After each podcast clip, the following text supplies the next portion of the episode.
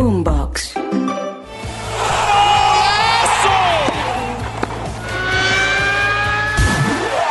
Esto es Titulares Deportivos.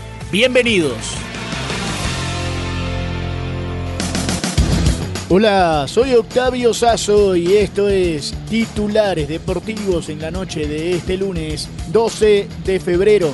Atención que se jugó un nuevo partido del torneo Apertura del Fútbol en Colombia. El Deportivo Pasto perdió en casa 1 a 0 frente a Envigado. Mientras tanto en Argentina, en Córdoba, empataron en uno de los clásicos Instituto y Talleres 2 a 2. Y atención que Newell's, que era uno de los mejores equipos del torneo, perdió como local en el Marcelo Bielsa 4 a 0 frente a Racing, el equipo de los colombianos. Mientras tanto en la Premier League también el Crystal Palace de Daniel Muñoz y Jefferson Lerma perdió como local 3 a 1 frente al Chelsea, un partido que hasta el minuto cercano al 90 empataban 1 a 1, pero el Chelsea le dio vuelta incluso con un gol de Enzo Fernández. Almería y Atlético de Bilbao igualaron 0 a 0. El mexicano César Montes no estuvo convocado. El hondureño Choco Lozano jugó 67 minutos. Y la Juventus perdió en Italia 1 a 0 frente a Udinese como local en Turín.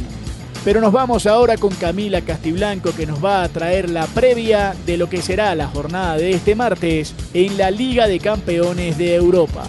Octavio regresa a la Champions. Dos partidos abrirán la ira de los octavos de final. En la capital de Dinamarca, el Copenhague recibe al campeón defensor, al Manchester City, desde las 3 de la tarde, hora colombiana. A esa misma hora, pero en territorio alemán, el Leipzig enfrentará al Real Madrid de Ancelotti y compañía. Y cambiamos de deporte y hablamos ahora del baloncesto de la NBA. Atención con los resultados de esta noche. Charlotte derrotó 111 a 102 a.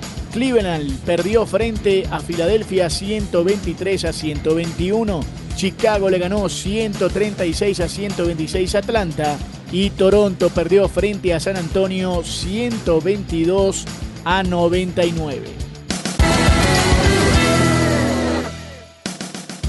Si quieres opinar, debatir o compartir con nosotros, arroba boomboxco, arroba octasazo y con gusto te leeremos. Nos reencontramos mañana en una nueva edición de Titulares Deportivos. Sigan conectados con Boombox.